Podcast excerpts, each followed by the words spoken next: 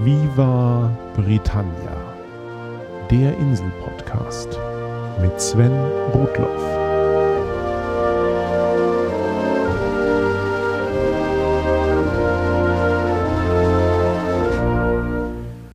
Herzlich willkommen zu Folge 18 von Viva Britannia, dem Podcast über Großbritannien und die Briten. Ohne es gewollt zu haben, bin ich mit dieser Folge doppelt aktuell. Als ich Anfang des Jahres die Themen für Viva Britannia geplant habe, dachte ich mir, im September sind doch immer die Parteitage der großen britischen Parteien. Da mache ich dann das Thema Politik. Was mir dabei völlig entgangen war, dass diese Folge ausgerechnet am Tag der deutschen Bundestagswahl erscheinen würde. So blind kann man für sein eigenes Land werden, wenn man sich eher als Weltbürger versteht. Meine Stimme für die Bundestagswahl habe ich aber zum Zeitpunkt dieser Aufnahme bereits brav per Briefwahl abgegeben. Ich kann mich also ruhigen Gewissens ganz dem politischen System der Insel widmen. Auf den ersten Blick scheinen die politischen Systeme von Deutschland und dem Vereinigten Königreich nicht so unterschiedlich zu sein. Es gibt in beiden Staaten eine zentrale Regierung und Regionalparlamente. Es gibt jeweils zwei Kammern im Parlament, hier Bundestag und Bundesrat, dort Unter- und Oberhaus. Tatsächlich gibt es aber gravierende Unterschiede. Wie in Folge 14 zum Königshaus erwähnt, ist das Vereinigte Königreich eine konstitutionelle Monarchie. Der Monarch, also derzeit Königin Elisabeth II., ist das Staatsoberhaupt. Und der Premierminister, derzeit David Cameron, ist der Regierungschef. Die Regierung selbst handelt als Exekutive offiziell in Vertretung und mit der Zustimmung des Monarchen. Tatsächlich ist der direkte politische Einfluss des Monarchen auf die Regierungsgeschäfte aber gering. Die Gesetzgebung liegt beim Parlament. Da ist zum einen das eigentliche Parlament in London, bestehend aus einem Unterhaus, dem House of Commons, und einem Oberhaus, dem House of Lords. Auf beide komme ich gleich noch. Neben der Regierung in London gibt es seit Ende der 90er Jahre in Schottland ein eigenes Parlament und in Wales und Nordirland jeweils sogenannte Assemblies, was man etwa mit Volksversammlungen übersetzen kann. Diese Gremien können für ausgewählte Bereiche des öffentlichen Lebens in ihren jeweiligen Regionen selbst Gesetze und Verordnungen erlassen. Das wird als Devolution bezeichnet. Denn das Recht in diesem Sinne zu handeln ist den regionalen Parlamenten von der Zentralregierung in London nur übertragen und kann von dieser theoretisch jederzeit wieder zurückgezogen werden. In diesem Sinne ist das Vereinigte Königreich trotz der Regionalparlamente ein Einheitsstaat. Das unterscheidet dieses Gebilde deutlich von der Föderation, also einem Bundesstaat, den wir in Deutschland haben. Die deutschen Bundesländer sind in erster Linie eigenständig. Die grundsätzliche Rollenverteilung zwischen Bund und Ländern ist gesetzlich festgeschrieben und sie kann nicht so leicht durch einen einfachen Regierungsbeschluss ausgehebelt werden, wie das auf der Insel der Fall ist. Ganz eigenständig sind die deutschen Bundesländer jedoch auch nicht. Bayern und Sachsen können sich gerne Freistaaten nennen, aber so einfach aus der Bundesrepublik austreten können sie auch nicht. Das wiederum unterscheidet die Bundesrepublik als föderativen Gesamtstaat von einem Staatenbund, auch Konföderation genannt. So war der Deutsche Bund im 19. Jahrhundert ein Staatenbund, ebenso wie die USA bis 1787. Seitdem sind auch sie, wie Deutschland, von der Staatsform her ein Bundesstaat. Aber zurück zum Vereinigten Königreich. Die Rechte der schottischen und nordirischen Regionalregierungen sind recht weitgehend. Sie umfassen unter anderem das Bildungs- und das Gesundheitswesen. Das ist auch der Grund dafür, dass es an schottischen Universitäten keine allgemeinen Studiengebühren gibt, während das in England der Fall ist und in Wales. Denn die walisische Gesetzgebung ist traditionell enger mit der Englands verbunden und die Welsh Assembly hat deutlich weniger Zuständigkeiten und Rechte als die Parlamente in Schottland und Nordirland. Das merkt man auch schnell im öffentlichen Leben auf der Insel. Wenn es regional unterschiedliche Regelungen gibt, zum Beispiel zu Feiertagen, sind die Regelungen für England und Wales in den allermeisten Fällen gleich. Seit Jahren gibt es immer wieder Diskussionen und seitens der schottischen Nationalpartei auch Bestrebungen, das Vereinigte Königreich aufzubrechen und Schottland unabhängig zu machen. Hierzu soll am 18. September 2014 eine Volksabstimmung in Schottland stattfinden. Die hat erst einmal nur symbolischen Charakter. Wie beschrieben, kann sich Schottland nicht einseitig vom Vereinigten Königreich lossagen. Aber sollte es in dem Referendum zu einer überraschenden Mehrheit für die Unabhängigkeit kommen, müsste die Regierung in London sicher handeln.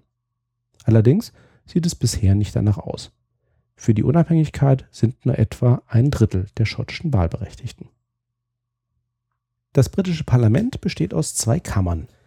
Die gewählte Volksvertretung im eigentlichen Sinne ist das Unterhaus, das House of Commons. Das ganze Königreich ist derzeit in 650 Wahlkreise, sogenannte Constituencies, aufgeteilt, mit jeweils etwa gleich großer Bevölkerung. In jedem dieser Wahlkreise wird in den Parlamentswahlen ein Abgeordneter gewählt, und zwar nach einfachem relativen Mehrheitsprinzip. Welcher Kandidat in einem Wahlkreis auch immer die meisten Stimmen erhält, wird Member of Parliament für diesen Wahlkreis. Entsprechend besteht das Parlament derzeit aus 650 MPs. Ein Verhältniswahlsystem mit Landeslisten und Überhangsmandaten wie in Deutschland gibt es auf der Insel bei Parlamentswahlen nicht. Das macht das Wahlsystem einfach, aber in Teilen auch unfair. Alle Stimmen für nicht erfolgreiche Kandidaten in einem Wahlkreis sind verloren. Sie haben keinen Einfluss auf die Mehrheitsverhältnisse im Parlament. Nach Sicht des französischen Politikwissenschaftlers Maurice Duverger führt ein solches Wahlprinzip zur Bildung eines Zwei-Parteien-Systems. Und das ist tatsächlich, was man im Vereinigten Königreich in weiten Teilen auch sehen kann. Dazu aber gleich noch mehr. Kommen wir vorher kurz zum Oberhaus, dem House of Lords. Das ist ein wirklich interessantes Relikt im politischen System der Insel. Als Gremium des Adels und der Kirche war das Oberhaus in der Geschichte für lange Zeit die mächtigere der beiden Parlamentskammern. Erst im 20. Jahrhundert wurde der Einfluss des Oberhauses auf die Gesetzgebung deutlich reduziert. Seit 1910 kann das neue Gesetze nicht mehr verhindern, sondern nur den Gesetzgebungsprozess verzögern. Insofern hat es immer noch eine leichte Kontrollfunktion für das Unterhaus. Außerdem kann das Oberhaus selbst neue Gesetze initiieren. Das aktuelle Oberhaus hat etwa 760 aktive Mitglieder und etwa 50 weitere, die ihren Sitz offiziell nicht wahrnehmen wollen oder können. Die Gesamtzahl der Sitze im Oberhaus ist nicht geregelt. Die meisten Mitglieder der Kammer werden nicht gewählt, sondern einfach ernannt. Traditionell war ein Sitz im Oberhaus das Ergebnis eines hochrangigen Adelstitels. Und der Oberhaussitz wurde mit dem Titel vererbt. 1999 wurde dieses Erbrecht aufgehoben und mehrere hundert Adlige verloren ihren Sitz. Stattdessen sitzen derzeit noch 92 solcher Erbadeliger im Oberhaus, die meisten als gewählte Vertreter ihrer nicht mehr länger sitzberechtigten Adelsgenossen. Etwas ähnliches geschah im Laufe der Zeit bei den Vertretern der Kirche. Ursprünglich stellten sie die Mehrheit im Oberhaus. Bis ins 16. Jahrhundert gehörten nämlich automatisch alle Äbte, Bischöfe und Erzbischöfe der Kammer an. Seit 1847 ist die Zahl der Kirchenvertreter aber auf 26 beschränkt und das umfasst die Erzbischöfe von Canterbury und York sowie die dienstältesten Bischöfe. Die überwiegende Mehrheit der aktuellen Oberhausmitglieder sind sogenannte Life Peers vom Monarchen auf Lebenszeit ernannte Adelige.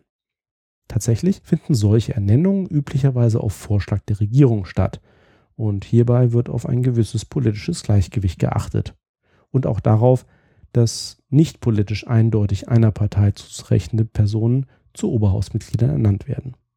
Derzeit befindet sich das Oberhaus mitten in einem Reformprozess, um es endlich zu einer modernen zweiten Parlamentskammer zu machen. Idealerweise soll es ein komplett vom Volk nach Verhältniswahlrecht gewähltes Gremium werden. Bis dahin ist es aber noch ein weiter Weg. Aktuell stockt die Reform gewaltig. Kommen wir zurück zu der Parteienlandschaft des Vereinigten Königreiches. Es gibt zwar viele politische Parteien auf der Insel, doch nur wenigen gelingt es, die meisten Stimmen in einem Wahlkreis zu erlangen und einen Abgeordneten ins Parlament zu entsenden. Ganz nach Maurice Duverger geht ein relatives Mehrheitswahlrecht meist mit zwei dominanten Parteien einher, davon einer eher links und einer eher rechtsorientierten. Das wären im Vereinigten Königreich die mehr linke Labour Party und die Conservative Party oder auch Tories genannt. Die Wurzeln der Konservativen reichen bis zurück ins 17. Jahrhundert. Sie waren ursprünglich eine monarchiefreundliche und religiös verwurzelte politische Gruppierung. Aus dieser Zeit stammt auch der ursprünglich als Schimpfwort gedachte Name Tories für königstreue und reformunfreundliche Zeitgenossen. Damals standen die Tories den Whigs gegenüber, die als Vertreter des aufstrebenden Handels eher wirtschaftsliberal orientiert waren und die die Macht des Parlaments stärken wollten. Im Laufe der Zeit reformierte sich die konservative Partei mehrfach und steht spätestens seit der Zeit unter Premierministerin Margaret Thatcher auch für eine neoliberale Wirtschaftspolitik. Lange Zeit waren neben den Konservativen die Liberalen als Nachfolger der Whigs die zweite große politische Macht auf der Insel. Das ließ jedoch gegen Ende des 19. Jahrhunderts deutlich nach und 1910 stellten die klassischen Liberalen das letzte Mal eine Regierung. Gleichzeitig erstarkte mit der Labour Party eine eher sozialdemokratisch orientierte Partei. Wie der Name vermuten lässt, ging Labour aus dem Gewerkschaftslager hervor und wird heute nach einigen eigenen internen Reformen als Mitte-Links-Partei verortet. Sie ist insofern am ehesten mit der deutschen SPD vergleichbar. Die letzten Parlamentswahlen im Vereinigten Königreich fanden 2010 statt. Im derzeitigen Parlament mit insgesamt 650 Sitzen halten die Konservativen 304 und Labour 257 Sitze. Zum ersten Mal seit 1929 hat also keine der beiden großen Parteien eine eigene Mehrheit, sodass nach langer Zeit wieder eine Regierungskoalition notwendig ist. Was also in Deutschland die Regel ist, ist auf der Insel die absolute Ausnahme. Der Juniorpartner der Konservativen in der aktuellen Koalition sind die Liberal Democrats, die 57 Sitze halten. Die Lib Dems, wie sie oft kurz genannt werden, sind aus einer Fusion der früheren Liberalen mit einem ehemaligen Flügel der Labour-Partei hervorgegangen. Das mag erklären, dass sie nur ansatzweise mit den deutschen Liberalen vergleichbar sind. Die Lib Dems sind etwas weniger wirtschaftsliberal und deutlich sozialer ausgerichtet als die deutsche FDP. Aber während in Deutschland die Juniorpartner in Koalition sehr gut wissen, ihre Interessen durchzusetzen, fühlen sich viele britische Wähler von den Lib Dems verraten. Zu passiv werden sie in der aktuellen Regierung wahrgenommen als reine Mehrheitsbeschaffer für die Ziele der Konservativen. Entsprechend abgestraft wurde die Partei zwischenzeitlich schon bei Lokalwahlen und bei Neuwahlen dürften sie die klarsten Verlierer sein. Apropos Wahlen, bis vor kurzem gab es für das House of Commons keine fixe Legislaturperiode. Ein Parlament darf bisher für maximal fünf Jahre bestehen, spätestens dann muss es Neuwahlen geben. Entsprechend sind die nächsten Wahlen in Großbritannien bis zum 7. Mai 2015 abzuhalten. Sie können aber auch jederzeit vorher abgehalten werden, ganz nach dem Willen der Regierung bzw. des Monarchen. Allerdings ist damit nach der nächsten Wahl Schluss. Eine der wenigen Forderungen, die die Lib Dems in der Koalition durchbringen konnten, war die Einführung fester Fünfjahresperioden für Parlamentswahlen. Wie beschrieben gibt es neben den Tories, Labour und den Lib Dems auf der Insel noch viele kleine Parteien. Neun davon sind auch im Parlament vertreten, kommen zusammen aber nur auf 33 Sitze. So stellen die britischen Grünen nur einen einzigen Abgeordneten. Die größten der kleinen Fraktionen sind die Vertreter der Regionen. Dazu gehören die Scottish National Party und die walisische Plaid Cymru. Von nordirischer Seite sind die Democratic Unionists dabei und die Social Democratic and Labour Party. Die irische Sinn Fein hat im Prinzip auch fünf Sitze im britischen Parlament, sie verzichtet aber traditionell darauf, in, Zitat, ausländischen Parlamenten zu sitzen.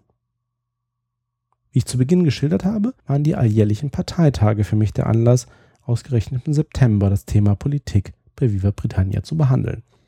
Alle politischen Parteien der Insel halten ihre Parteitage, die Party Conferences, direkt nach Ende der parlamentarischen Sommerpause ab. Innerhalb weniger Wochen, im September und Oktober, geht es Schlag auf Schlag. Zumindest die großen Parteien haben sich verständigt, ihre Parteitage nicht gleichzeitig stattfinden zu lassen, sondern schön nacheinander, um sich nicht gegenseitig die Show bei der Berichterstattung zu stehlen. Traditionell fanden die Parteitage in den großen Badeorten wie Blackpool, Brighton oder Bournemouth statt. Im Herbst sind diese Orte schön verlassen und es gibt massenhaft günstige Unterkünfte für die vielen Parteimitglieder und für die Presse. In den letzten Jahren sind aber auch zunehmend britische Großstädte als Veranstaltungsorte hinzugekommen. So treffen sich zum Zeitpunkt dieser Aufnahme die Lib Dems in Glasgow. Wenn diese Folge erscheint, beginnt der Parteitag von Labour in Brighton. Und eine Woche später sind die Konservativen in Manchester. Aber schon bald interessiert uns das alles nicht mehr. Zum einen wissen wir bis dahin, mit welcher neuen Regierung wir es in Deutschland zu tun haben werden. Und um dem ein schönes Gegengewicht zu setzen, geht es in der nächsten Episode von Viva Britannia endlich mal wieder um etwas Lustiges. Thanks for listening. Cheers and bye bye.